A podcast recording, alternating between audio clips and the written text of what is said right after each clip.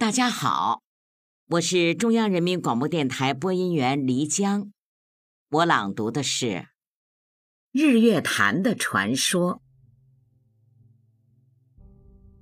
很久很久以前，台湾岛上有一对年轻的夫妇，男的叫大坚，女的叫水社。他们住在一条大河旁，以打鱼为生。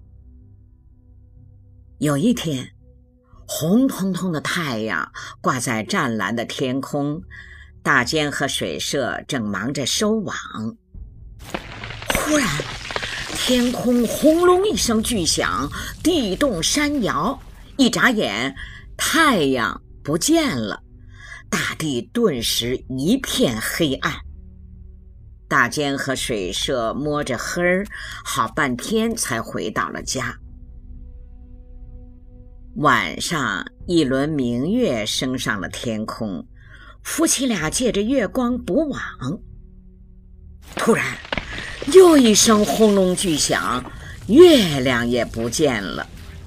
从这天起，天上没有了太阳和月亮，分不清白天和黑夜。花儿不开，草不绿，鸟不叫，庄稼也不长了。大仙和水社决心去找回太阳和月亮。他们点起火把，翻过一座座高山，越过一条条河流，穿过一片片密林。不知走了多少路，也不知换了多少火把。终于来到一座大山下，他们向前一看，啊，不远处忽明忽暗，太阳和月亮一定在那里。他俩想，夫妻俩往前跑去，路上碰到一位老爷爷，老爷爷告诉他们，那边有个很深的水潭。水潭里有两条恶龙，公龙吞了太阳，母龙吞了月亮。他们俩像玩球似的，把太阳和月亮一会儿吞进去，一会儿吐出来。大仙和水社说：“我们翻山越岭，就是来找太阳、月亮。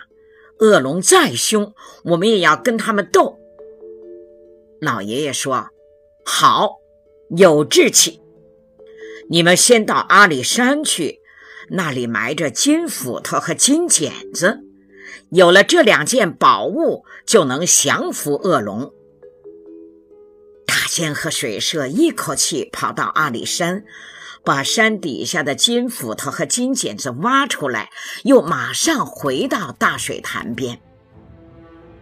两条恶龙正好又在玩太阳和月亮。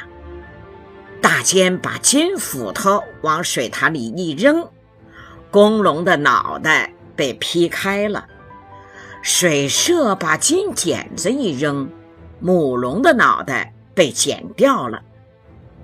太阳和月亮从他们的嘴里滚了出来。